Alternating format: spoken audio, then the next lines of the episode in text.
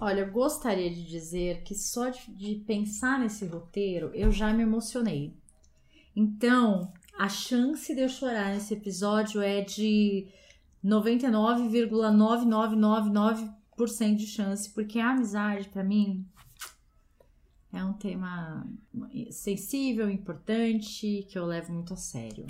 Você sabe que você vai criar um problema se você chorar, né? Porque se você chorar por causa de um ou dois amigos, todos os outros vão falar que você não chorou por eles. Aí já começa a decadência das minhas amizades, né? Ah, falei super bem das amigas, já termina as amizades depois do episódio. Exatamente. Se você chorar para uma pessoa, você vai ter que chorar para todas. Faz um choro de crocodilo, alguma coisa, mas vai. Meu Deus do céu. Não, mas não é por uma específica, é o, o tema em si, enfim. Vamos lá? Começar então? Vamos.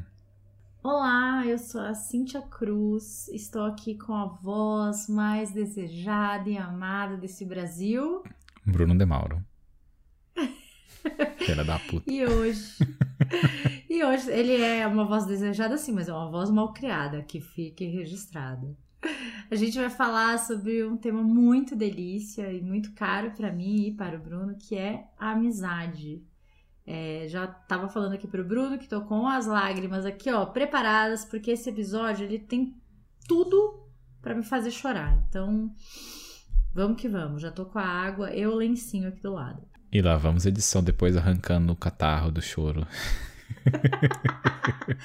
Essa é a vida do podcaster, né, mediano, assim. É a choradeira, é edição de, de catarreira, é, essa é a vida. Vamos lá, Bruno, seguinte. O que, que é amizade para você? Amizade para mim são pessoas que podem me emprestar dinheiro. Boa!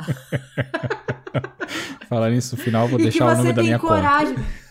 E que você tem coragem de pedir, porque tem isso também, né? Você ter coragem de pedir dinheiro pra pessoa e ela emprestar dinheiro pra você. E que também vai ter coragem de te pedir dinheiro emprestado. Ah, eu não resisti, Cintia. Eu tive que falar merda. Porque eu vi a sua carinha já toda sentimental sobre amizade. Amizade, eu acho que é um local que você se sente seguro, né? Que você se sente acolhido ali quando você é você mesmo, sabe? Você não precisa pretender, você não precisa mostrar que é forte o tempo todo, você pode mostrar que você tem medo, compartilhar coisas que são te fazem inseguro, sabe, para você conseguir crescer junto com a pessoa. Essa é uma amizade mais rara também, né? Não tem muitas amizades que são nesse, nesse nível de você conseguir demonstrar assim e de ser aceito pela outra pessoa desse jeito também, né? É, acho que tem essa coisa de. Já que são pessoas que a gente pode escolher, porque. Se bem que tem gente que acha que não, mas a gente pode sim escolher os amigos que a gente tem. E eu entendo que os amigos são as pessoas que a gente escolhe de verdade para compartilhar a vida com a gente. E esse compartilhar a vida é bem nesse lugar que você falou. Uma pessoa em que eu sei lá, que eu confio, que eu consigo ser de verdade quem eu sou, que eu me sinto livre para ser quem eu sou. É, e que também, de alguma maneira, tá ali te espelhando para você enxergar suas falhas. Eu não sei, assim, eu não vejo a amizade só como um colo. Eu acho que tem momentos que é o amigo que tem que virar para você e falar: olha, você tá viajando, você. Nossa, que não foi legal ter feito desse jeito, ou ter falado dessa maneira.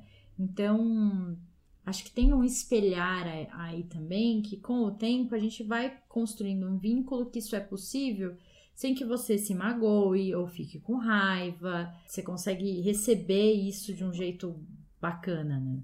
É, e também amizade é muito o de você entender.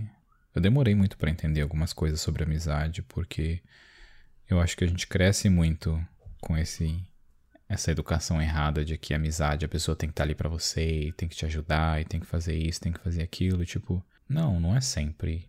E eu, eu lembro uma coisa que eu aprendi que me fez sentir muito feliz quando eu aprendi isso foi de que, tipo, não é sempre que seu amigo tá disponível. E tá tudo bem quando a outra pessoa também não tá disponível, né? Ah, às vezes a outra pessoa tá ocupada ou alguma coisa tá acontecendo. Eu, eu lembro de um exemplo que que foi eu precisava muito de uma amiga e ela não estava disponível. E eu lembro que eu fiquei muito bravo.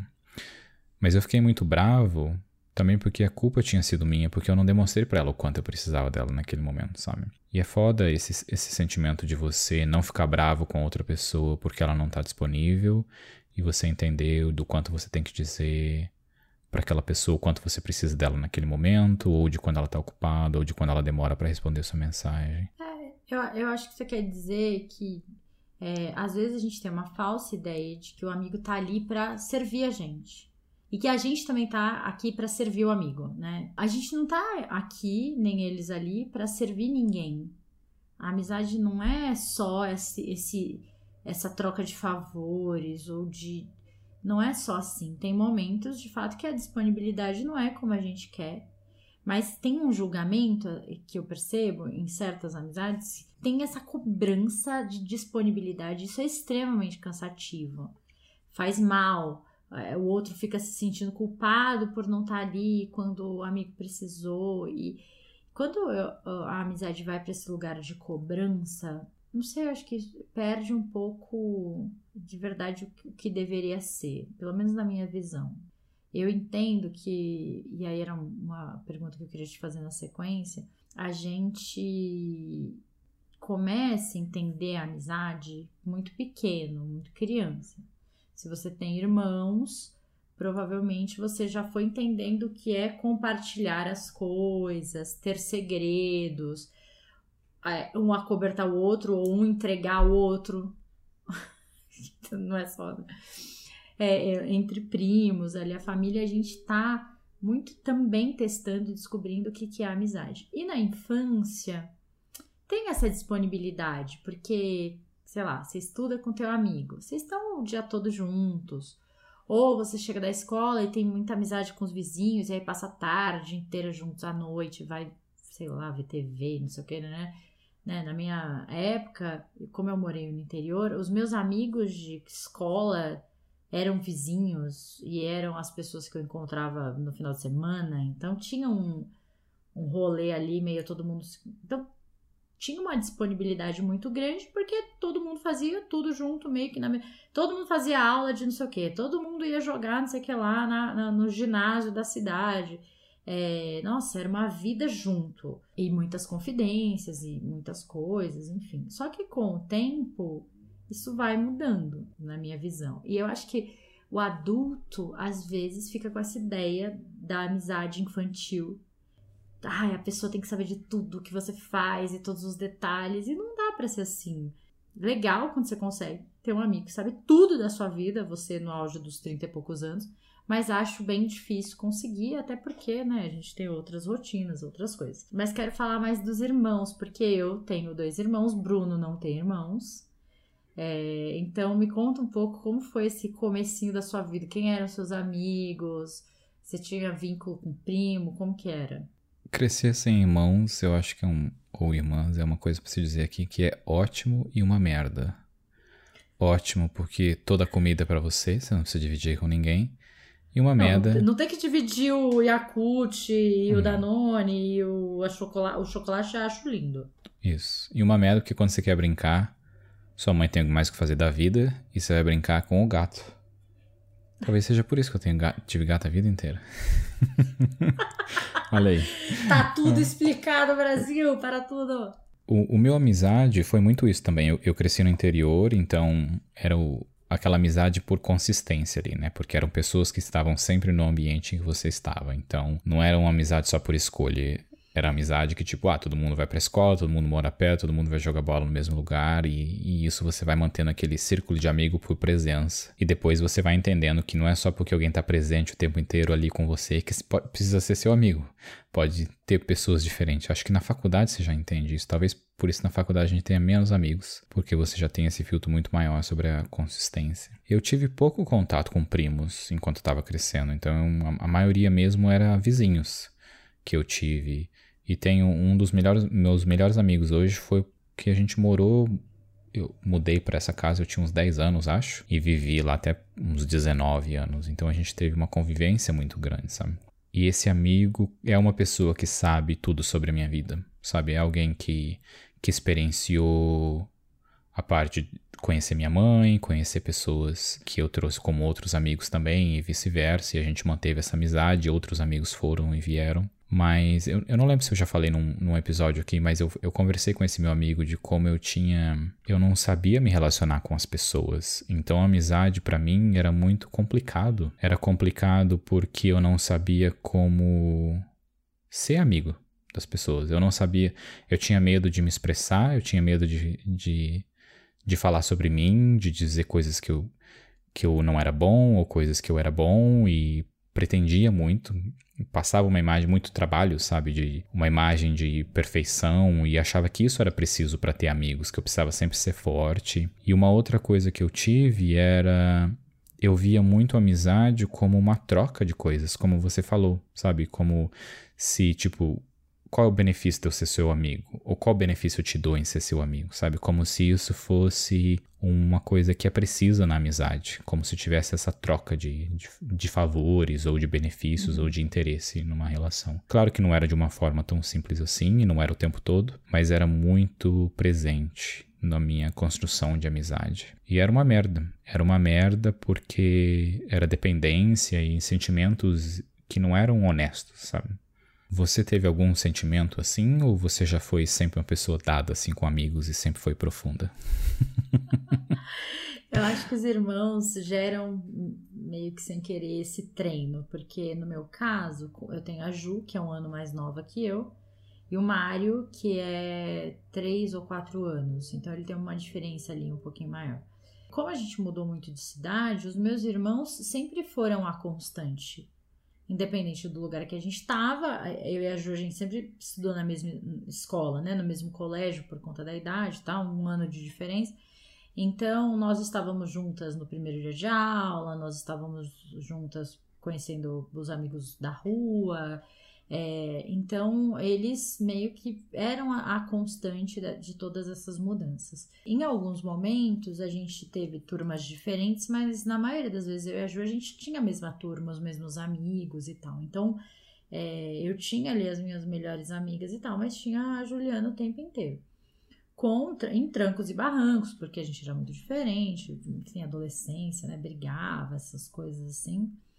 Mas eu acho que ali eu fui entendendo esse lance do vínculo, do tá junto por tá, não é aquela coisa de, como você tá falando, né? Ter essa troca, né? Ah, vou fazer algo por você, você faz algo por mim. Não, às vezes, sei lá, eu, todo mundo lá para casa ver sessão da tarde, nada muito, né? Por outro lado, eu acho que a família da minha mãe é muito grande, a gente tem um monte de primo. E aí também começa a acontecer nesses círculos essa coisa de os grupos se formam, aí isola alguém, ah, em algum momento todo mundo fica contra ou a favor de alguém. Então, esse microcosmo aí do que é o mundo, depois eu acho que dentro da minha família a gente treinou bastante, assim. E tem uma coisa que eu, que eu não consigo explicar, assim, e eu acho que quem tem irmão, né, é muito difícil explicar, mas a gente tem uma coisa, sabe aquele papo de que eu posso falar mal do meu irmão, você não. É, é muito real, assim. Ah, eu reclamo, eu reclamava que a Ju era bagunceira, que meu irmão não sei o quê. Cara, mas se acontecesse alguma coisa, tipo, nossa, ficava louca, sabe? Tipo, até hoje, né? Mas aqui é hoje eu e a Ju, a gente é broderagem total, assim. Ela é muito meu meu braço direito, esquerdo, ombro. Ela é, a gente é muito junta. Mas na adolescência tinha esse estresse, enfim. E aí também é, acho que é interessante quando a gente vai para a escola e vai entendendo também esses processos no colégio, essas. Não é o vínculo que eu quero dizer, mas assim, quando você faz. Conexões? É, ai, não, não consigo pensar na palavra. Na escola é quase uma facção, né? Porque. Dependendo de onde você estudou, meu querido. É, e aquela, aquela coisa, aquele grupo, roupa igual, cabelo igual, usa as mesmas coisas, enfim. Eu tava Sua lendo. Tribo. É isso, a sua tribo, né? você se identificar com aquele grupo, pertencimento mesmo. Então, acho que eu, eu tenho uma questão de pertencimento muito forte com a minha família, e depois eu fui criando essa, essa sensação de pertencimento com as amigas na escola e tal. Por conta do nosso episódio da leitura e por estar tá falando muito com a Thaís sobre ler mais romances e tal, essa semana eu li um livro que chama, fica a dica aí, é A Vida Invisível de Eurídice Guzmão, que é a história de uma moça, década de 40, Rio de Janeiro, enfim, lá tem muito essa coisa de que tem certos adolescentes. Ela fala muito sobre a irmã, né? Que parecia que já nasceu sabendo.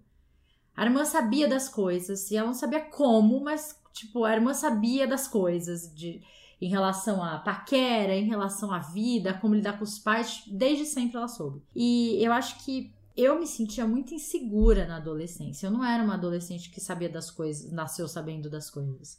Eu era ingênua e às vezes até, sabe, boba mesmo nas coisas, assim. E aí eu fui tendo algumas amigas que, para aquele momento, eram meninas que sabiam das coisas.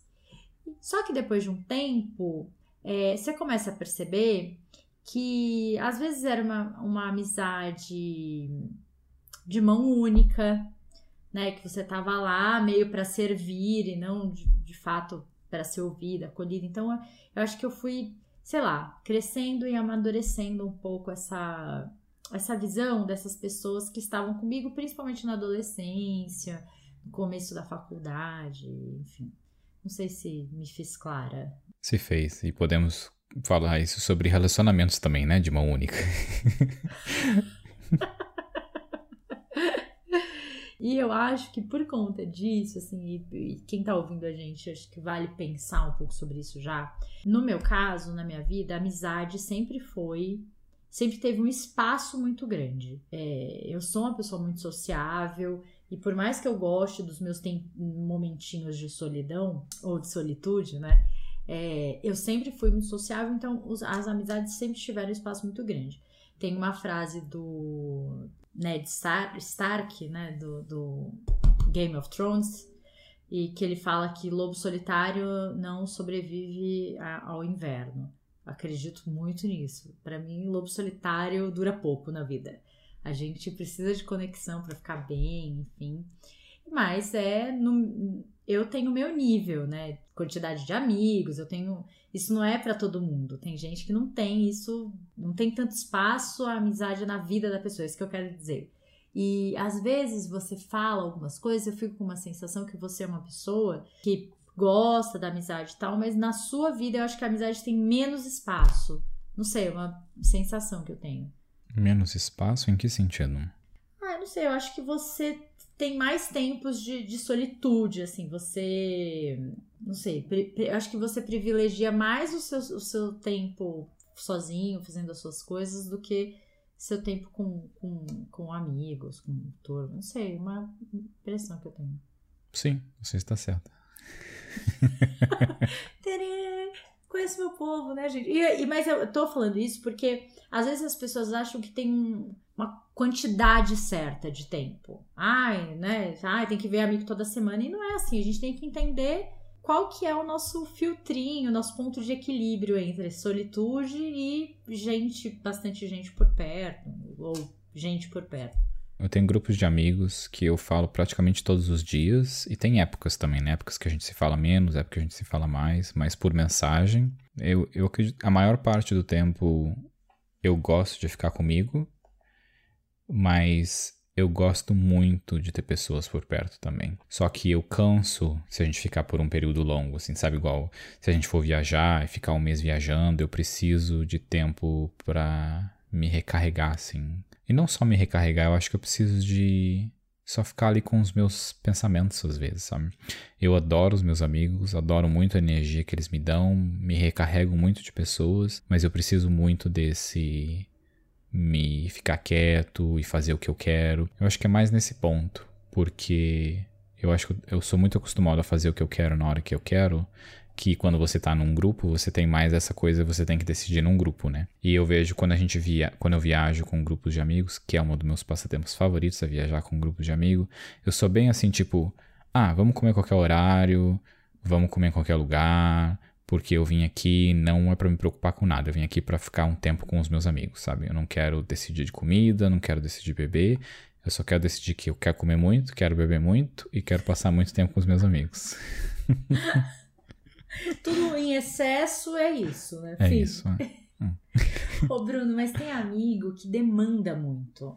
E, não sei, não sei se você percebe isso no teu grupo. Tem amigo que demanda muito, tem amigo que demanda tanto, assim, de atenção, assunto. Então, sei lá, Deixa eu pensar algum exemplo. A Marcela, né? A Má tava aqui final de semana passado, retrasado, minha amiga. Cara, Má, se a gente ficar as duas na sala, cada uma jogada de um lado no sofá, no seu celular, viajando, tá tudo bem, entendeu? Não é uma pessoa que.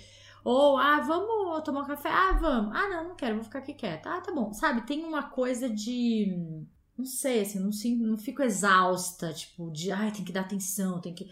E já tem amigo que tem esse processo. Então também eu acho que a gente precisa entender, não é um problema, mas a gente precisa entender também que os amigos que demandam mais, é interessante você encontrá-los no momento que você pode é, atender toda essa demanda, enfim. Gosto de amigos assim, e esses amigos que demandam mais, eu sugiro você encontrar eles com mais amigos, porque assim os outros amigos podem ajudar Isso, a dividir.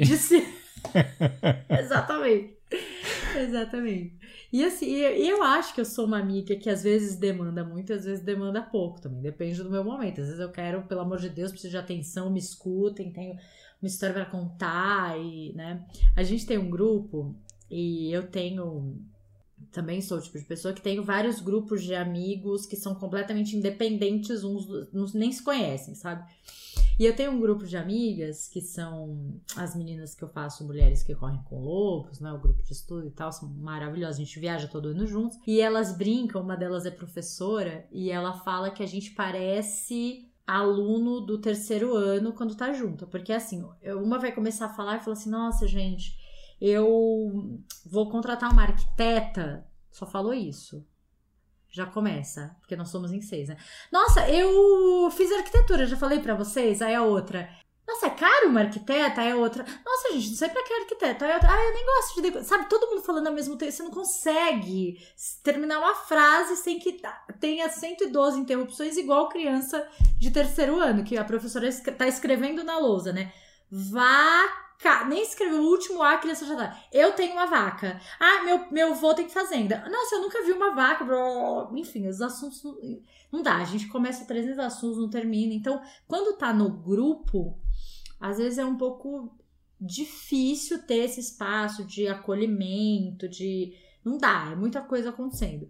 E aí você vai, chama uma amiga de canto, troca ideia com ela, depois vai se organizando ali naquela confusão, mas é muito divertido. Só que é o ritmo desse grupo. Já tem grupo que, enfim, tem outro ritmo e tal.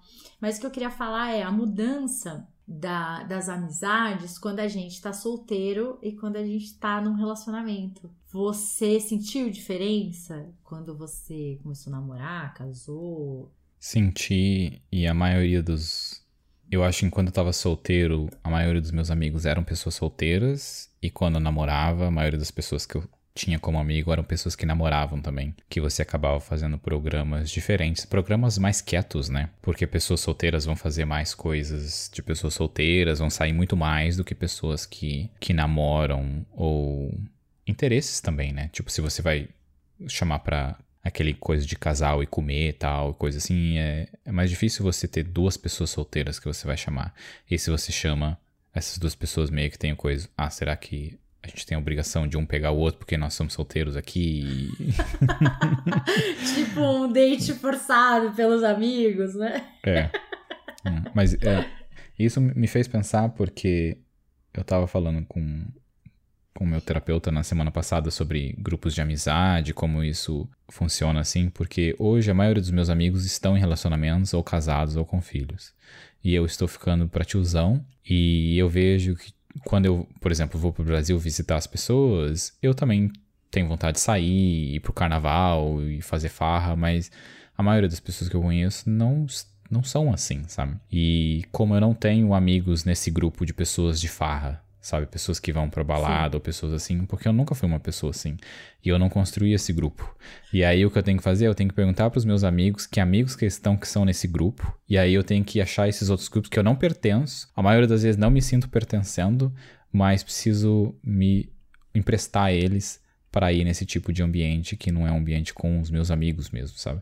Porque os ambientes de, de amigos são uh, rolês, nossa, como sou jovem, falar rolê, rolê de ir para barzinho ou festa em casa com comida e coisa tranquila. É, eu tenho é que esse, por exemplo, esse grupo das meninas, ele, elas são quase todas casadas e tal, mas elas já têm uma dinâmica diferente, assim. São um pouco mais velhas que eu, então os filhos já estão grandes. Então tem uma coisa mais de sair, quando a gente não tava na pandemia, ah, vira e mexe pra, pra alguma balada, alguma coisa mais. Não aquele rolezinho padrão de casal, jantarzinho, não sei o que. Uhum. Elas são mais rock and roll, assim, tem umas coisas mais legais. Mas o que eu, o que eu sinto é que, assim, na época da faculdade, por exemplo, eu sempre me relacionei com músicos de alguma maneira, né? Eram sempre, ou eram atores, enfim, sempre povo da da arte. E aí eu queria fazer tudo ao mesmo tempo. Então, tipo, ah, sei lá, o cara vai tocar, chamava todos os meus amigos, que aí eu tava com os meus amigos, e aí não sei o quê. Ah, vai ter a peça do menino que eu tô ficando. Chama todo mundo dos amigos. Então tinha assim, era sempre um evento, mil pessoas envolvidas. Eu sempre fui chantagista. Então eu ligava para as pessoas e falava assim: nossa, eu nunca te pedi nada. Custa ir na peça do fulano? Meu Deus, o que, que você vai fazer sábado à tarde? Vai fazer porra nenhuma, vai ficar fazendo o que em casa? Ah, eu trabalho de psicanalista. Eu já fiz o trabalho para você, vamos, sabe? Ficava pressionando as pessoas. Então, tinha essa coisa, eu queria viver tudo ao mesmo tempo. Eu não queria abrir mão do rolê com os amigos para estar com o namorado, mas também não queria, enfim. Então tinha um pouco isso. O que eu senti muita diferença é que enquanto eu tava nesse, nessa pegada meio uns namoros mais é, rasos, assim, né? Mais, sei lá, de leve e tal. E, e, ou ficando com alguém era mais tranquilo. Mas depois que eu realmente comecei a namorar sério, e que aí ele tinha, ele não era do meu grupo de amigos, então tinha um outro. A gente tinha que começar a se dividir e tal, foi um pouco foi mais desafiador, assim. Acho que todo mundo de alguma maneira passa por isso quando começa a se relacionar com alguém, né? Só que por outro lado, o casal, nós fizemos novos amigos. Então a gente tinha muitos amigos do, do casal.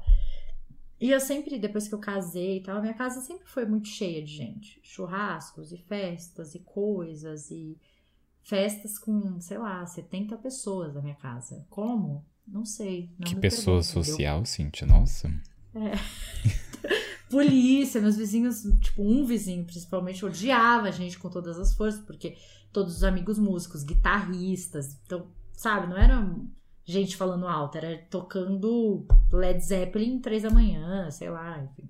Então eu, sempre fui uma pessoa meio do, do, desse rolê louco. Só que ao mesmo tempo, eu também fui percebendo que aquela demanda mais próxima que eu tinha das minhas amigas, principalmente na época da faculdade, foi ficando muito diferente depois que eu comecei a, a namorar ou depois que eu casei, né? A gente tem é, aquela ideia lá da quinta série, do colégio, do começo da faculdade, todo mundo junto, todos os dias né? Na faculdade é o que você falou, como é que é amizade por consistência? É. Porque tá ali todos os dias. Isso foi se perdendo e aí pessoas foram ficando no caminho. E eu entrei num movimento que depois em terapia eu, eu pensei bastante, que era, eu ficava muito desesperada de estar tá me distanciando desses, dessas amigas, principalmente. E eu ficava no movimento meio desesperado de não, a gente tem que se ver. Ai, meu Deus, já faz não sei quantos meses que a gente ninguém que a gente não se fala e tá. Só que será que vale a pena levar todos os amigos pro resto da vida? O que, que você acha? Não vale. E tá tudo bem, né? Porque é o mesmo de relacionamento que a gente falou no, no, no, episódio anterior e foi o que a gente pensou também. Relacionamento e amizade é bem linkado, então vale a pena fazer eles próximos assim. Que é a gente cresce em velocidades e direções diferentes, né? Então a amizade é a mesma coisa. As pessoas mudam, as pessoas talvez não mudam e você mudou e você não se sente mais conversando com aquela pessoa, ou você só dá um pouco de atenção, ou às vezes aconteceu alguma coisa que não tem mais volta naquele, naquele relacionamento, porque é um relacionamento, né? A amizade é um relacionamento. Pode não ser amoroso, pode ser, pode ter sido variações, mas essa mudança acontece do mesmo jeito, né? Tipo, Eu, eu acho que eu tenho uma, uma amiga que aconteceu agora há pouco tempo isso. Uma pessoa que a gente foi amigo por bastante tempo, sabe? E a gente brigou, a gente discutiu e se bloqueou por um período e ficou sem se falar. E agora, quando a gente se fala, eu não sinto que a gente tem uma conexão mais, sabe? E é uma merda, porque essa pessoa é super gente boa. Eu achava muito legal a amizade que a gente tinha, só que em algum momento ali não, não, não tem mais o que dizer, sabe? Não tem o que trocar, o que falar ali. E é uma bosta, né? Eu acho que é o, é o mesmo que, que eu falei antes sobre o divórcio lá no, no, quando eu fui casado. É tipo, em algum momento alguma coisa aconteceu e agora você só não não tá mais ali, né? Vocês não têm mais o que dizer um pro outro ou alguma coisa. Ah, e talvez aconteça de um lado só, talvez aconteça dos dois lados. Mas é, é, é bem complicado isso, porque é difícil a gente ver desse lado, né? Porque eu vejo eu tenho pessoas no meu Facebook que eu estudei no colegial. E essas pessoas não são meus amigos. A gente nunca mais se falou. A gente nunca mais se viu. E, tipo, estão ali no meu Facebook como amigos. E é. Ah, eu sei quem eles são, eu tenho uma experiência de vida com eles, mas eles não sabem de mais nada da minha vida e eu não sei de mais nada da vida deles. E, e não tem problema. Apesar de dar um sentimento meio perdido ali, né? Eu ia falar dor, mas não acho que é dor, porque não é algo ruim, é só algo perdido de que existia um momento de tanta experiência, um momento tão importante que há muito tempo não existe mais. É, ter compartilhado, né, um pedacinho da nossa vida com aquela pessoa não é um pré-requisito, não é uma, um, não é uma obrigação que essa pessoa continue ou tenha que compartilhar todos os outros momentos da nossa vida. Eu, um, acho que foi ano passado, ano retrasado, pessoal que eu fiz ao oitavo, oitavo ano montou um grupo no WhatsApp. Ah, se movimentaram lá e tal. E assim, eu só estudei um ano com eles, porque eu não passava mais tempo, mais do que isso no colégio, né? E aí foi muito engraçado, porque, ai, todo mundo mandando foto de como tá, quem são os filhos, o que estão fazendo da vida. E eu acho que, como o meu recorte com eles foi naquele período, eu não conseguia desconectar aquele adolescente ou aquela adolescente daquela pessoa adulta. Então eu olhava assim e falava assim: gente, que filho lindo da fulana, mas ela para mim continua sendo uma escrota. Tipo, que ela era uma adolescente muito escrota. Tipo, ai, nossa, que legal, né? Virou mãe e tal, continua sendo escrota para mim. Para mim, não consigo mudar essa ideia que eu tenho de você, sabe? E aí foi tão louco, porque ficou assim, uma semana todo mundo mandando foto. Ai, mas quem é você? Não lembro de você. Depois de uma semana, não tinha mais assunto, assim, sabe? Totalmente, uhum. cada um, enfim. E aí eu fiquei, eu falei, gente, pra quê? Por que, que eu tô aqui nesse grupo ainda? Já vi, que legal, vocês estão ótimos, filhos lindos.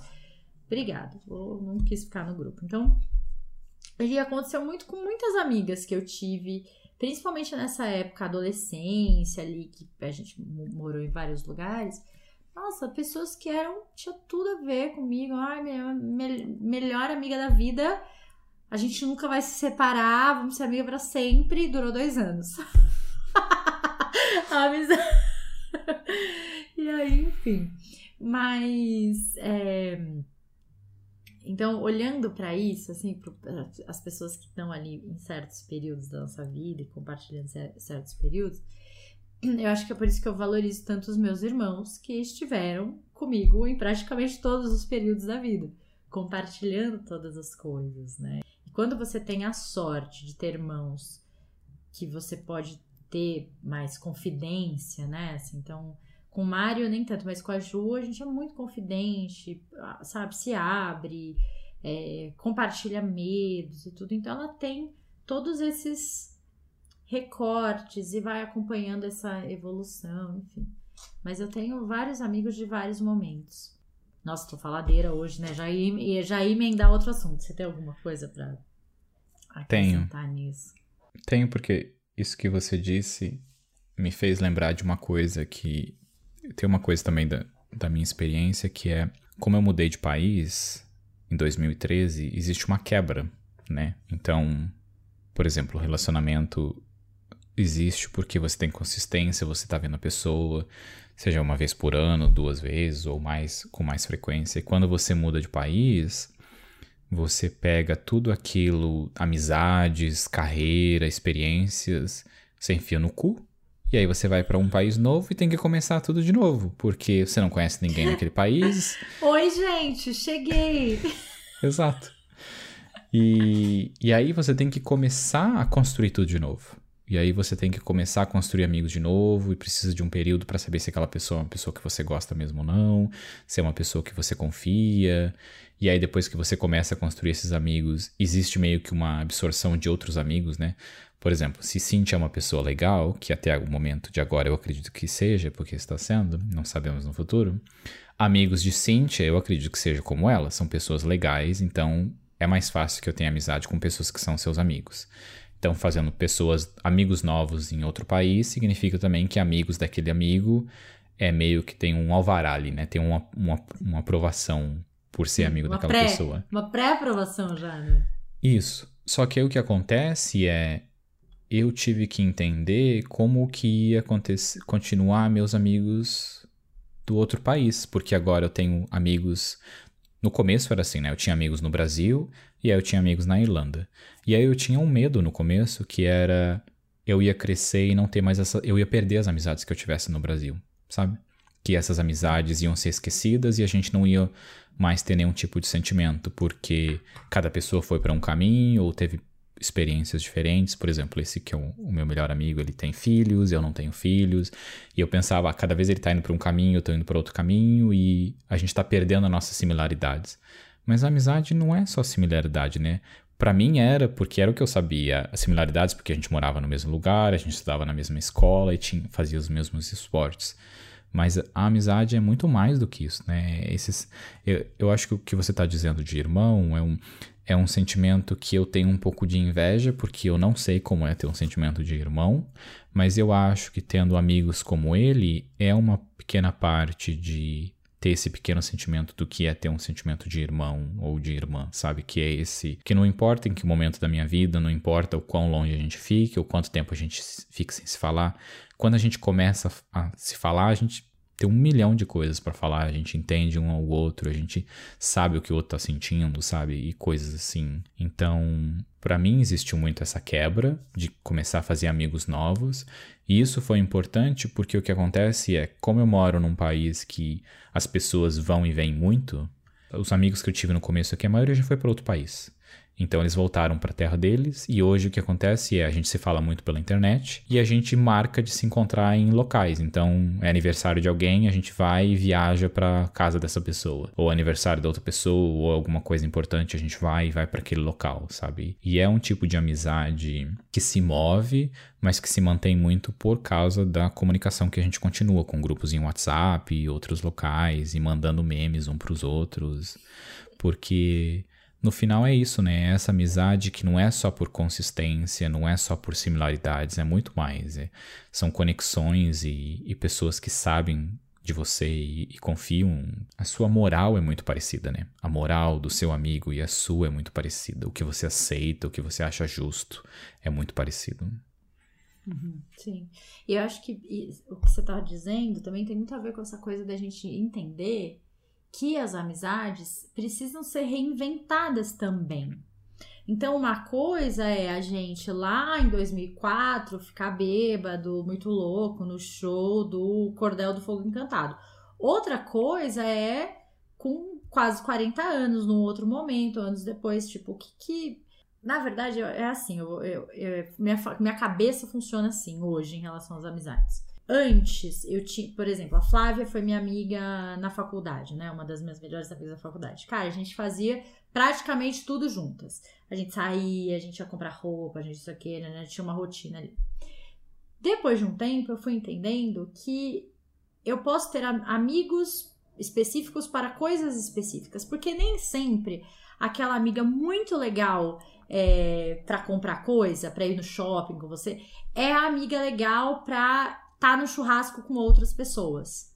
Ou aquela amiga da balada, é, que é muito legal na balada, talvez não vai ser a pessoa legal para ir tomar um café tranquilinho à tarde. As conexões e as amizades, elas têm o próprio tom, o jeito, o que, que faz sentido. Então, eu tenho amigos que eu gosto de encontrar lá na Paulista e na livraria e tomar um café. É, eu tenho amigos que eu gosto de chamar para vir em casa e jantar. Tem amigos que eu gosto de sair para algum lugar. Vamos para dançar forró. E sabe, tem perfis diferentes e aceitar também que às vezes não dá para colocar todo mundo junto no mesmo lugar, às vezes as pessoas não têm nada a ver, respeitar esses círculos diferentes. Eu amo fazer aniversário, inclusive semana que vem é meu aniversário. Se organiza em Brasil, quero presentes, quero dedicatórias maravilhosas no Instagram, quero tudo. É, inclusive, não adianta eu falar isso agora, porque na semana que vem, quando o episódio sair, já vai ter passado. Mas não interessa, se você ouviu agora, vale parabéns, eu adoro. Setembro inteiro é o meu mês. Beijo, setembro, adoro vocês. Esqueci que eu tava falando. Ah, meu aniversário. Eu sempre amei comemorar aniversário, sempre. Acho maravilhoso. E na época de faculdade, eu fazia assim: um final de semana no forró, outro no rock, outro em casa, outro, porque eu queria contemplar todos os amigos. Se eu adoro quando eu consigo, num evento, juntar amigos, tipo assim, nosso Bruno, que é meu amigo do podcast, né? Conhecer a fulana, que era minha amiga do interior de não sei o que lá. Sabe, coisas completas. Adoro esses mundos paralelos se encontrando no aniversário, porque o meu aniversário, Brasil, é um portal. Que fique registrado isso aqui. O que, que você tá rindo? Só de você falando de tudo isso. E eu pensando que, puta merda, vou ter que gravar uma mensagem, porque senão Cintia vai ficar no meu saco, enchendo o saco, se não mandar uma mensagem. Mas Nossa. teremos que gravar um episódio só sobre aniversários, porque eu acho que tem muita Nossa, coisa também para se dizer sobre aniversário. Isso que você está dizendo é algo que é muito novo para mim, de aprender que existem diferentes classificações de amigos. E eu acho que entra um pouco nesse, por exemplo, de pessoas, amigos de ir só pra balada. Sabe? Que pessoas que vão pra balada todo dia não é um tipo de classificação que eu me vejo. Eu gosto de ir pra balada de vez em quando. Mas eu não tenho nenhum amigo que vai pra balada, assim, sabe? Isso é um exemplo do, do mundo das pontas, mas é, é muito novo para mim aprender que existem diferentes níveis de amizade e tá tudo bem com isso. E, e ami amigos que vão estar tá ali para você e amigos que não vão estar. Tá. E não, não significa que a pessoa não é uma pessoa legal, que saiba de você ou que você tenha experiência, só que você tem que entender da expectativa que você tá colocando naquela amizade também, né? De, de saber que, que pessoas são diferentes, não é só sobre não vai estar tá ali para você porque ela não sabe estar tá ali, ela não sabe te dar aquilo que você precisa e você tem outros amigos que, que vão saber te dar, né? Mas eu sempre coloquei amigos como no mesmo lugar, assim, sabe? No mesmo tipo, ah, se você é amigo, então tem que ter esse leque de coisas aqui, esse checklist. Você tem que, se você não não colocar todos, não tiver todos os itens desse checklist, da minha própria expectativa, merda, né? Você não é classificado no coisa de amigo, você é classificado na parte de conhecido. Então, tá sendo novo para mim entender esses diferentes níveis de, de amizade e expectativas da minha cabeça. Mas é tão bom. É, a Flávia, que é essa minha amiga da época da faculdade, então imagina, a gente era unha e carne na faculdade, aí depois que a gente se formou, cada uma com a sua vida, enfim, depois eu casei, ela, né, nossa, tanta coisa aconteceu, mas a gente sempre teve uma frequência, assim, a gente se vê, se fala, mesmo se não consegue se ver. Só que hoje, ela é casada, eu também, né? O que, que a gente faz quando a gente se encontra? A gente vai almoçar no shopping, porque a gente já passa na loja de coisinha de não sei o que da casa, já dá o pão no mercado, compra o pãozinho, não sei o que que tá faltando, sabe? volta cheia de sacola que já comprou, já vamos, é, tem que ser dinâmico o negócio, entendeu? Já resolve o que tinha que resolver na rua, compra o livro que eu precisava, encontra amiga, fofoca, então precisa entender também, né? E antes eu e a Flávia, a gente, nossa, passava tardes inteiras, não tem mais isso, a gente não tem mais esse tempo na vida, enfim. Fora que ela também é psicóloga, então eu quero falar de pedir opinião de caso, sabe? Mil coisas para conversar e nem sempre esses encontros vão dar conta de tudo que precisa ser falado. E aí, uma outra coisa também que eu fui repensando é essa questão da frequência dos encontros. É, eu cuidei bastante durante a pandemia, principalmente assim, as pessoas mais próximas. Ah, sempre fazer uma ronda, sabe? Mandar mensagem a cada duas, três semanas, saber como tava. É, eu não fui muito de marcar vídeo chamada, essas coisas que eu ficava com um pouco de preguiça. Ficou o dia inteiro atendendo enquadradinho, eu não queria. Mas sabe, de mandar mensagem, trocar, conversar um pouquinho. Eu não sei, eu tenho, eu, eu tenho uma certa atenção, assim, para não sei, para vínculos, para amigos. O Nath, o meu terapeuta, fala, né? Na a sua vida tem, tem muito espaço mesmo. As amizades têm um espaço que eu faço questão que, que tenha. Assim, de cuidar e tal. Eu, eu, eu sinto e eu, eu tento ser muito cuidadosa com as minhas amizades, com as pessoas que eu gosto. Só não consigo ter tanta frequência de é, presença, assim, sabe? Se, se ver mesmo presencialmente e tal. E também porque eu tô ficando velha e um pouco preguiçosa. Não gosto de sair de casa. Eu tenho muito isso também, das duas coisas, de cuidar dos amigos e de ficar preguiçoso eu vejo na, na pandemia eu acho que eu coloquei um pouco mais de energia nisso do que o normal, sabe? De ficar mandando mensagem para as pessoas, de ver como elas estavam, com mais frequências. Acho que fiz mais videochamada do que o normal, porque para mim celular é só para mandar mensagem, não me liguem. Ah, hoje eu aprendi a mandar áudio, porque é muito mais simples também de responder com áudio. Mas eu, eu gosto muito de mandar mensagem para as pessoas, entender como eles estão e, e, demonstrar que eu me importo com, com as pessoas, sabe? De que eu gosto deles e por isso mando mensagem e sinto essa retribuição também. Não espero hoje, eu não, não vejo esse lugar de troca mais como eu via antes. Fico muito feliz de hoje ter conexões e não trocas de negócios ou por assim dizer, de uma forma simplista, e vejo de como é importante também. Eu lembrei de um, de um exemplo aqui sobre cuidado, que é uma amiga que é a Cris, é o nome dela. Um beijo para você, Cris, se você estiver ouvindo. Mas durante a pandemia a gente se falava no começo e fez vídeo chamado e tal, e eu vi que aos poucos ela foi mandando menos mensagens, sabe? E eu continuei mandando mensagem para ela e eu lembro que eu acho que depois da terceira mensagem que eu mandei para ela, ela não tinha respondido, eu mandei para ela falando: "Olha, eu não sei como você tá, mas eu não quero que você se sinta culpada por não me responder. Eu gosto muito de você e eu entendo que cada pessoa tá num nível agora, a pandemia tá afetando a gente diferente e, e ela é casada, então eu sabia que ela não ia estar tá sozinha e tem um, um milhão de cachorros fofos que dão muito amor e é muito importante. Então eu, eu sabia que ela estava sendo cuidada, mas ela não estava disponível naquele momento para cuidar de ninguém, sabe? E eu quis Sim. deixar claro para ela de que eu não estava precisando dela para cuidar de mim. E eu acho que na pandemia tinha muito isso, né? A gente tava todo mundo tentando um cuidar do outro para mostrar a gente precisa passar por isso, que tá tudo indo pro caralho, a gente não sabe o que tá acontecendo. Ninguém solta a mão de ninguém. Isso, ninguém solta a mão de ninguém, mas ela me respondeu depois falando que era exatamente isso. Como ela não tinha respondido algumas mensagens, ela se achava meio que na obrigação de ter que voltar e responder. E a minha mensagem era exatamente, tipo, eu não quero que você responda nada do que tá aqui, me mande um beijo ou não me mande nada. Só de saber que ela estava lendo, sabe, vendo os dois risquinhos lá, que ela ouviu o áudio, era o que eu precisava, sabe, de, de mostrar para ela que, tipo, eu sou amigo dela e ela tá no momento que ela não se pode dar para ninguém, como eu tenho momentos assim também. E o importante era que eu só tava ali querendo dizer para ela que eu me importo com ela e queria só mandar um áudio. É. Que legal você ter essa clareza e falar isso para ela. É, às vezes a gente fica num lugar de ficar ah, reclamando que os amigos não ligam, que os amigos não sei o quê.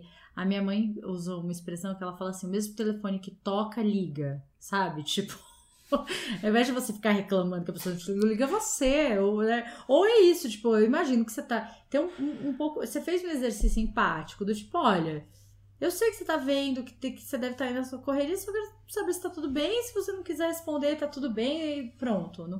É muito melhor do que entrar num olha, nossa, já é a quinta vez que eu te mando mensagem e você não me responde, acho que não custa. Tipo, nossa, gente, menos, sabe? Peguem mais leve com, com as pessoas que vocês teoricamente gostam, né? Porque de repente nem gosta tanto assim, né? Sobre nem gostar tanto assim, Próxima pergunta do meu roteiro dos amigos é: e aquele povo que a gente já teve uma vida muito legal de amizade e tal, mas não tá mais fazendo sentido? Tipo, quando ficar, quando partir, quando deixar quieto, não mandar mais mensagem? Tem isso, não tem? Isso é muito único de, de amigos para amigos, né? Eu, eu acho que eu, eu dei o exemplo dessa, dessa amiga de que aconteceu isso é uma pergunta difícil porque é meio que um sentimento de abandono, né? E é difícil você abandonar alguém assim. Você não tá abandonando a pessoa no deserto para morrer de sede ou alguma coisa, mas continua sendo um abandono afetivo, um abandono é afetivo mesmo, né, de amizade ali. E é difícil porque tem experiências, tem sentimentos que você tem, tem cuidados que a gente tem. Eu não sei. Cíntia, diga você essa. Jogar de volta para você, eu repasso. Não, eu passo. É... Então, eu acho que a gente. Eu vou, vou falar de uma experiência minha, né? Eu conheço muita gente, mas não quer dizer que essas pessoas realmente sejam minhas amigas. Às vezes Festa com 70 pessoas na casa. Hum.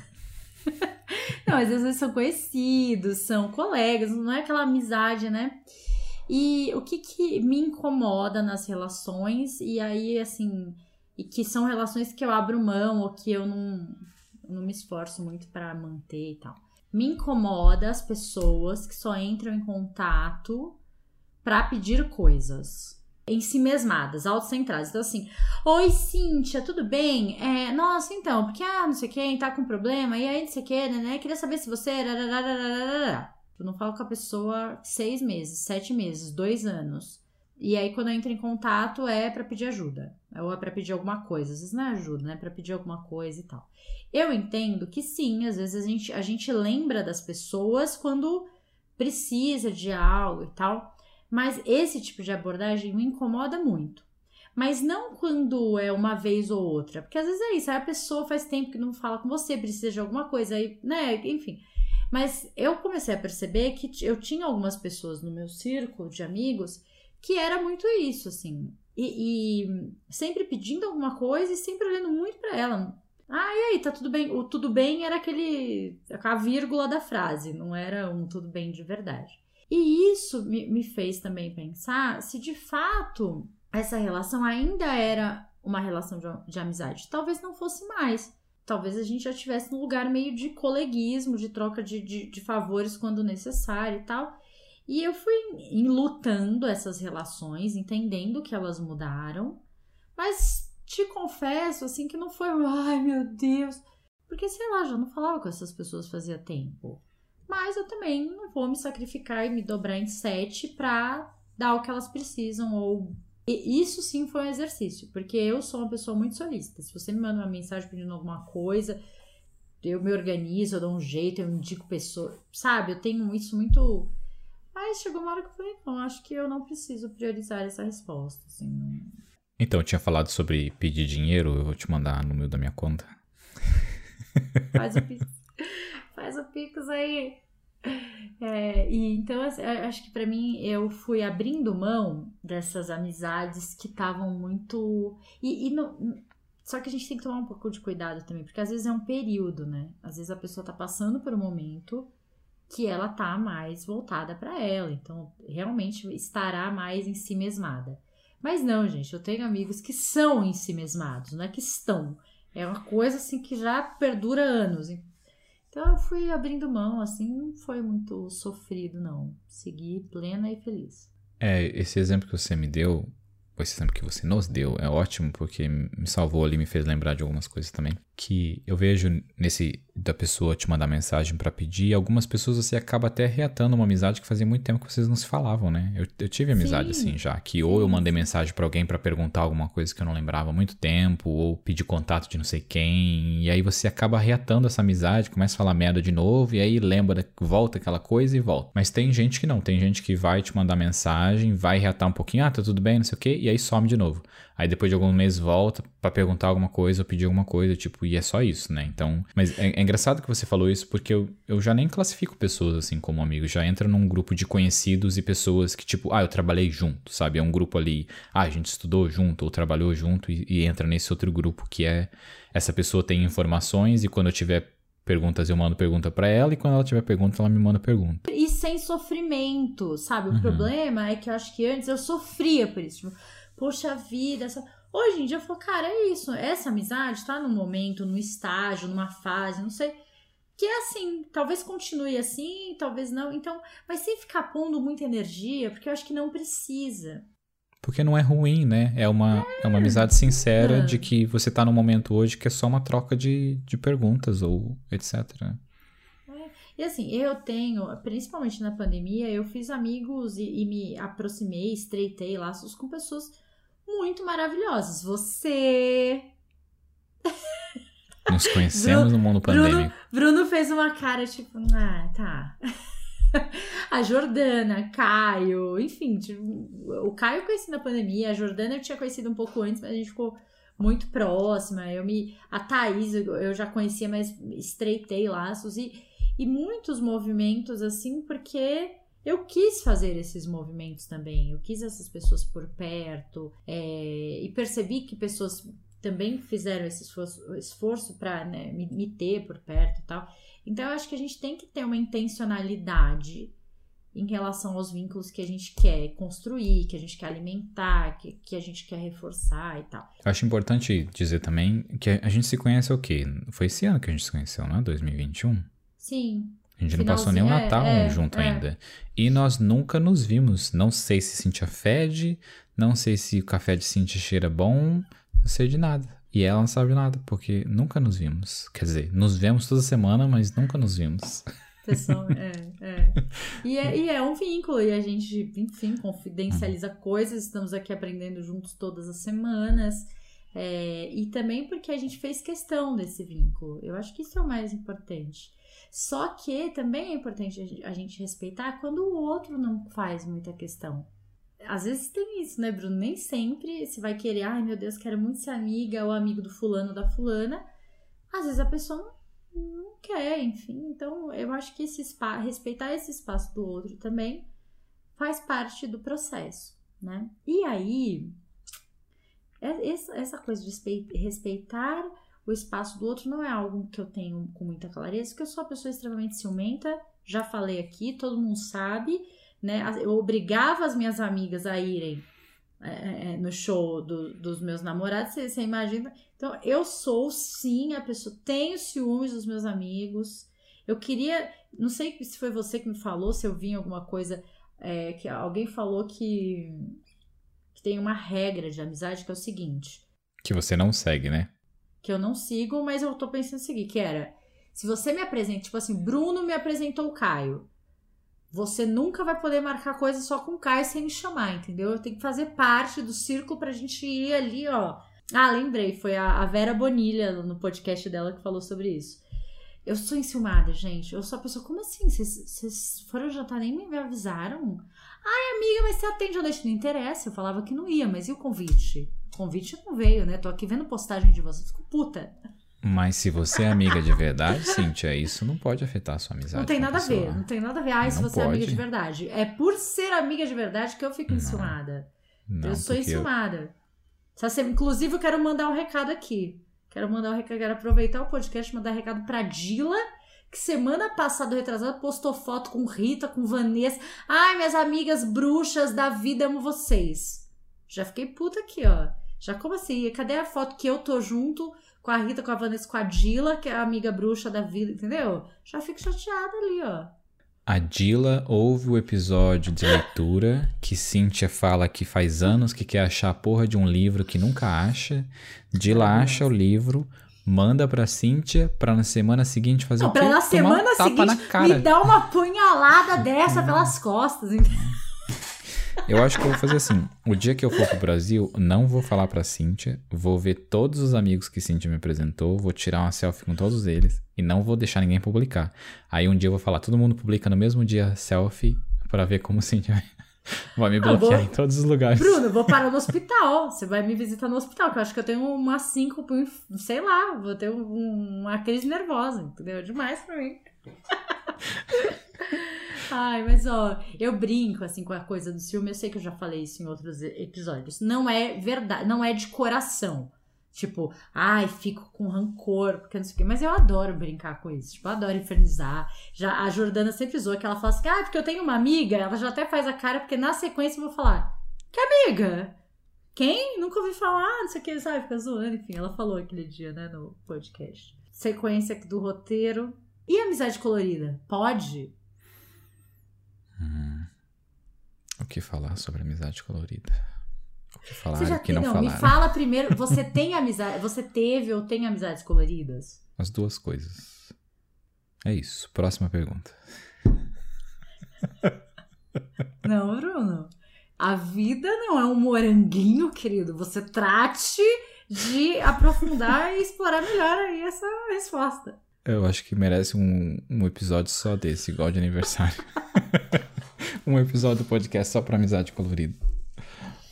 Olha, é, eu acho que eu posso falar sobre amizade colorida. É, eu já tive, assim, eu tenho amizade com pessoas que eu já fiquei, que eu já tive alguma coisa e tal.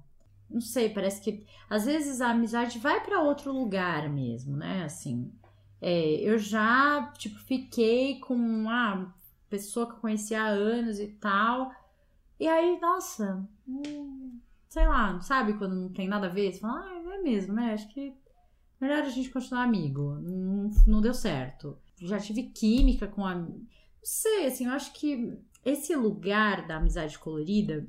Deixa eu pensar, deixa eu pensar melhor como é que eu vou colocar isso. sem se comprometer ou sem comprometer é... ninguém. Exatamente. Dar um exemplo meio equivocado aqui. Por isso que eu não quero abrir minha boca. É, é. Eu acho que é assim, o problema da amizade colorida é quando uma parte entende que é só uma amizade, que tem um tesãozinho ali, e a outra não.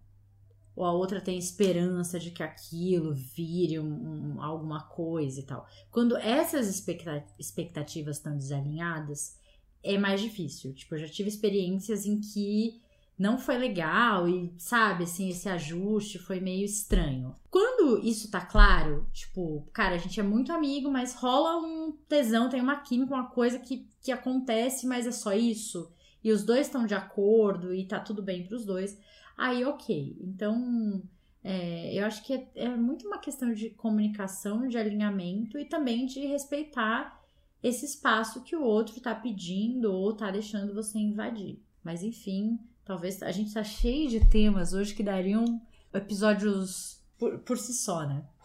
Que já estão na nossa lista de temas também. Eu acho que, que são dois pontos nesse da amizade colorida. Entre os que você falou, mas entra também o, os níveis em que as pessoas estão também, né? Porque eu vejo que o que acontece muito é como você falou, você talvez seja uma pessoa que vai construir um sentimento pela outra pessoa e a outra pessoa não vai responder porque só tá querendo transar ou vice-versa. Mas eu vejo que quando você também tá em momentos diferentes da vida ou em, vamos dizer, uma forma simples também, evoluções diferentes da vida, você talvez fique puto ou não com a outra pessoa por causa de não corresponder à expectativa que, de novo, você criou na sua cabeça. Eu vejo que eu tenho os dois tipos de, de amizades coloridas, de pessoas que a gente só transou e a gente ficou feliz e continua amigo, de pessoas que a gente transou, são três tipos, de pessoas que a gente transou e a gente não se falou mais porque uma pessoa construiu o sentimento e a outra pessoa não conseguiu entender, ou de que a gente não se falou mais, mas depois acabou voltando à amizade, sabe? Depois de um, acho que só precisava de um período ali para tipo, deixa aquilo passar, seja o que foi que aconteceu, meio de ficar meio desentendido e depois ah, voltou e a amizade continua gostosa. Então, são dois bons e um ruim. Então, estou no lucro ainda sobre as amizades coloridas. Vou continuar com esse processo de amizades coloridas. É complicado, porque entra a questão de relacionamento, entra a questão de, de a gente gostar e se apaixonar pela outra pessoa, que é algo que a gente não controla. E aí vai pro caralho. É. É, e, e assim, tem gente que fala, ah, não, porque ah, e se ficar, e se transar, não sei o que, perder a amizade. Eu acho que perde a amizade se vocês não conseguirem conversar sobre aquilo. Aí sim. Ah, é desconfortável ter essa conversa do tipo, ah, eu achei que eu tava afim, não tô tanto e tal. É super desconfortável. Mas tem que ter, porque eu acho que é um mínimo como amigo, como ter esse tipo de conversa, por mais, por mais desconfortável que seja o lugar da amizade não é só um lugar de conforto.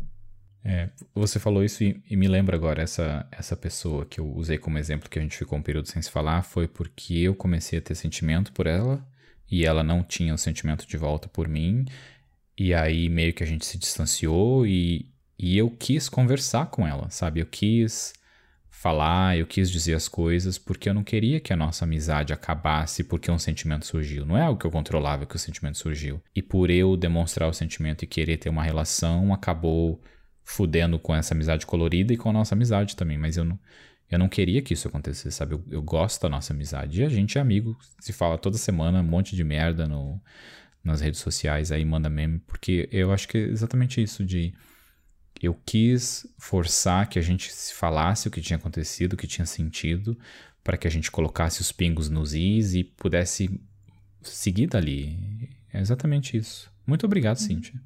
Porque eu não tinha pensado sobre isso. Se acontecer de novo, vou olhar para tentar conversar, para entender e deixar as coisas claras, porque é muito isso, né? Porque é uma parte da amizade também, que é o diálogo e a vulnerabilidade. Eu acho que eu comecei falando já no focado na vulnerabilidade, que não é sempre assim, mas a amizade colorida também é uma parte e a amizade em, genera, em geral precisa da vulnerabilidade, né? Desse espaço de você poder dizer o que você fez de errado, ou o que a outra pessoa fez de errado e tentar de alguma forma pegar o ego, colocar de lado e aceitar aquilo, né?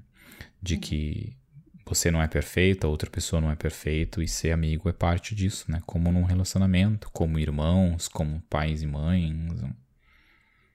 É, e assim, o fato de ter afinidades e não, não quer dizer que você de fato vai ter química. Às vezes é isso, vai transar, vai ficar num tem aquela química, coisa não acontece e tal, e ok, vida que segue, né? É, queria que a gente já encaminhasse aqui para o final. É, eu quero ler um texto falando sobre amizade, principalmente sobre essa coisa da gente deixar para depois. É, não só os amigos, mas a gente deixa tanta coisa para depois, né? Enfim, quero ler um texto que eu escrevi há uns anos aqui sobre amizade, mas eu acho que nessa altura da minha vida, com quase 38 anos, o que mais fica para mim, assim, que é muito forte em relação à amizade, é que eu não tenho mais e não quero mais amigos em que haja uma competição entre a gente. Durante, assim, acho que a minha vida eu fui observando muito, sabe? Tem, parece que tem uma competição, um ego, alguma coisa na relação que não, não quero mais, não preciso. Hoje tenho outros círculos em que eu sinto que eu tô ensinando, aprendendo, que tem trocas incríveis e tal, e não tem uma coisa de que, ah, mas eu fiz isso por você, mas não é uma competição em quem fez mais, quem ajudou mais, quem ajudou menos. Eu não gosto desse tipo de, de, de vínculo mais, assim, não faz mais sentido para mim, então acho que esse é o meu, meu resumo de amizade, pessoas que eu não preciso competir. Antes de você ler o texto, você que escreveu o texto? É, eu não tinha entendido que você é, que tinha escrito. É, amor, meu é meu texto, porque eu, eu tive um período muito é, escritora da minha vida. Thaís Steinbach, fiz a live com ela na sexta, lá, ah, né, você escreve também. Não, não é que eu escrevo, eu escrevi algumas coisas. Nem, não, vai, nem me comparem com Thaís, maravilhosa.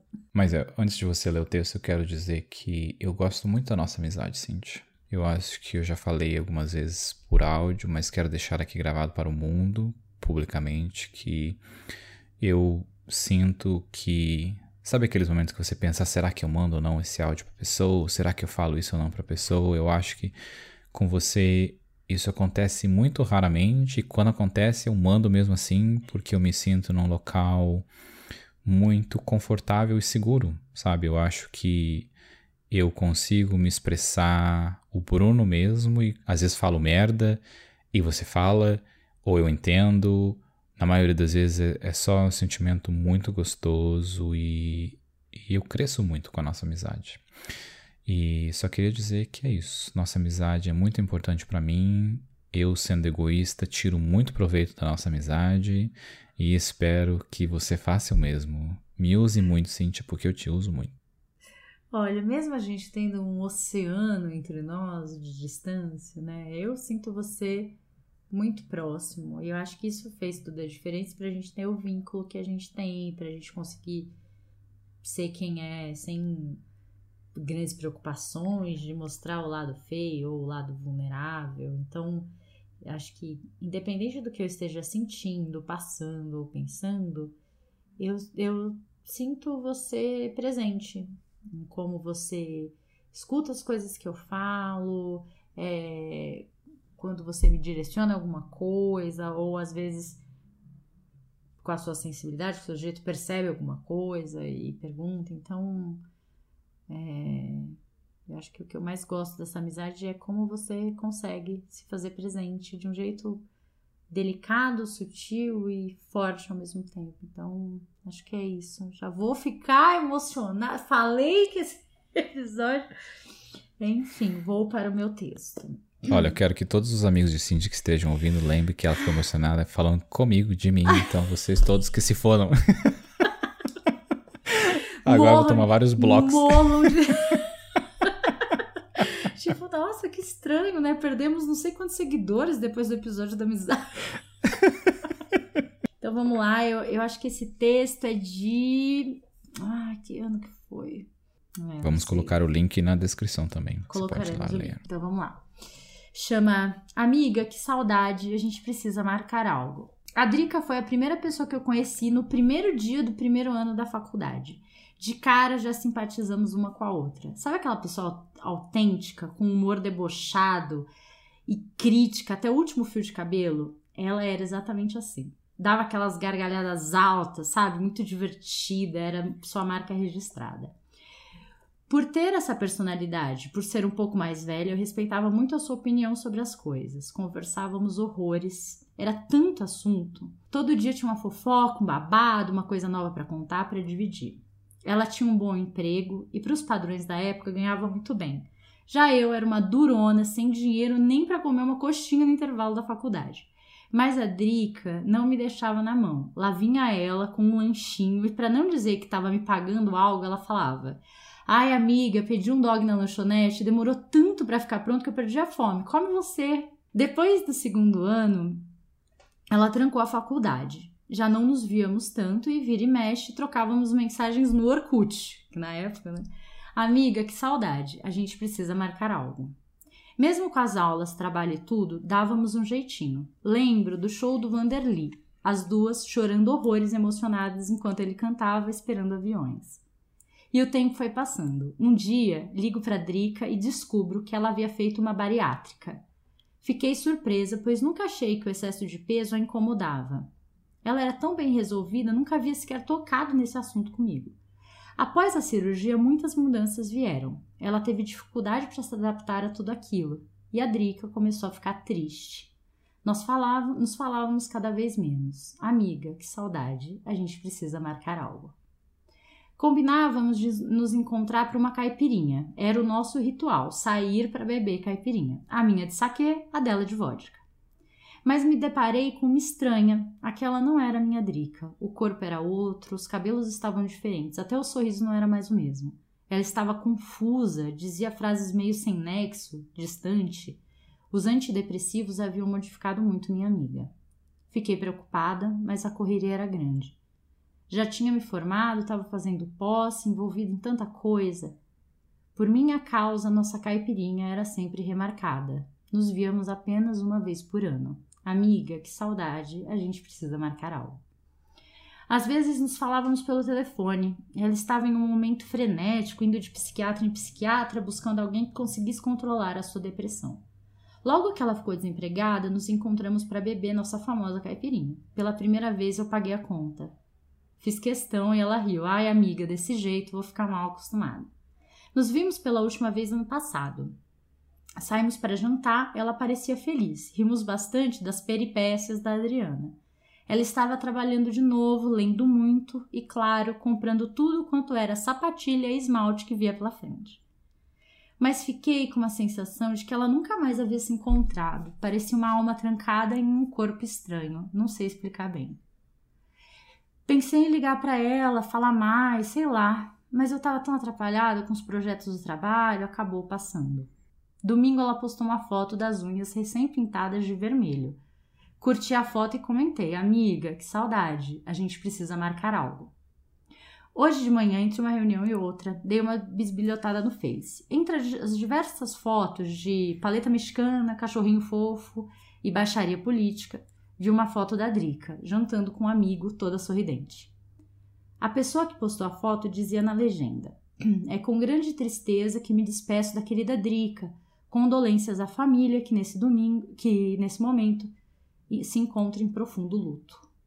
Na segunda-feira, a Drica sofreu um infarto e, com 37 anos, nos deixou para sempre. Amiga, que saudade.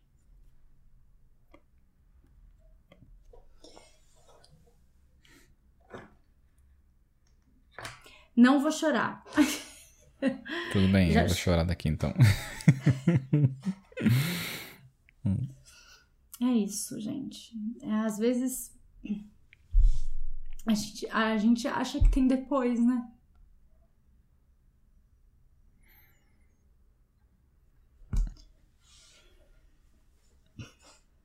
Quando você começou a ler ali, eu ia brincar, eu quero ser amigo da Drica, não seu amigo mais. Cara, a Drica, hum. ela era muito maravilhosa, assim, foi um processo muito... Nossa, foi tão louco e tão rápido, ela era tão nova, enfim, foi... Eu criei uma coisa para mim, depois de ouvir... Não sei se você já ouviu o Nerdcast, que o... Tem um... O Azagal, um dos, dos participantes, ele sempre fala do do vão marcar com as pessoas, sabe? Vão marcar quer dizer que você nunca vai ver aquela pessoa. Eu acho que de tanto ele falar isso, praticamente toda semana ele fala essa merda. Eu criei um hábito de quando alguém fala vão marcar, eu pego o celular, olho na agenda e falo vou marcar na sexta, na semana que vem, que dia, sabe? E coloco uma data. Se é aquela pessoa que você quer ver, né? Se não é a pessoa que você não quer ver e o sul vão marcar só uma desculpa, vão marcar, fica naquilo. Mas eu vejo que eu me peguei muito nesse hábito de criar isso. Tipo, vamos marcar, a gente tem que pôr uma data agora. Que bom. E, e é realmente, você tem que pôr uma data, porque a gente não, não vai marcar. Não vai. A vida vai acontecendo e você vai ficando ocupado, outra pessoa vai ficando ocupada e ninguém marca nada. Ai, vamos às nossas dicas de livros e filmes? Vamos. Ai, livro eu fiquei pensando, e na verdade a primeira, a primeira dica de livro é livro e filme, porque eu não sabia, mas tem o filme que é O Meu Pé de Laranja Lima, do Zé Mauro Vasconcelos, que é um clássico. É sobre é a história de um menino que tem um, amigo que não, a amizade não começa bem com amizade, eles, enfim, é, é lindo, é delicado, é sutil, e, e, acho que fala muito sobre esses lugares de vulnerabilidade, de. que, sei lá, às vezes só a amizade realmente tem, né? Segundo livro é do Daniel Galera. Eu gosto muito do Daniel, já falei aqui, acho que aquele dia com a Thaís, né? Chama Mãos de Cavalo. Ele fala também um pouco sobre aquele, aquelas, aquela amizade da adolescência, e deles adultos, as distâncias, enfim. É, gosto bastante também. Filme, Histórias Cruzadas. Eu falei, eu acho que no episódio passado eu tava tentando lembrar o nome desse filme, é, que é a história das. É, da, de uma menina que é escritora, e numa época em que mulheres praticamente não escreviam, enfim, e ela observa aquele período que a, a, a, as, os negros não são mais escravos ali nos Estados Unidos, mas ainda tem. É, elas são as empregadas domésticas, e aí tem aquele, ela, aquelas injustiças e tal, e essa menina vai ali, enfim, foi criada por essas mulheres. E ela escreve sobre essas mulheres, e, e é, é lindo esse filme, maravilhoso. Histórias Cruzadas. Outro filme que eu adoro e que é comédia, que é gostoso e tal. Dois, na verdade, né? Que é, os dois muito na mesma linha, que é o Minha Vida em Marte. E os homens são de Marte, é para lá que eu vou, que é o Paulo Gustavo e a Mônica Martelli. Fala muito da amizade deles em relação à, à procura dela pelo marido, namorado, e como ter o Paulo Gustavo ali, que eu esqueci o nome do personagem é, como amigo nesse processo é muito legal, principalmente no Minha Vida em Marte, que eu acho que foi o último filme que eles fizeram. Um outro filme também sobre amizade nesses momentos de crise, como elas são importantes, é o Divan. É, também é com Paulo Gustavo, né? Ele participa e tal, mas é com a Lília Cabral, que é muito fofo. É, tem outro filme brasileiro que também é lindo e é sobre jovens, adolescentes e tal, que é Hoje Eu Quero Voltar Sozinho, que é do menino cego, né? Que é. Ai, que filme, meu Deus. E Conduzindo Miss Daisy, que eu acho que é um filme fofo sobre vínculo, preconceito e vulnerabilidades também, que eu acho, nossa, fofo demais. Estão parecendo todos gostosos e vou ter que assistir imediatamente depois desse episódio. Você lembrou de algum filme ou vai só saborear essa lista bem delícia de de filmes de amigos? Lembrei enquanto você falava e eu achei aqui na minha lista de filmes que é um filme que chama As Vantagens de Ser Invisível. É muito bom o filme. É um filme um dos meus favoritos também. Faz um tempo que eu não vejo ele, mas já vi.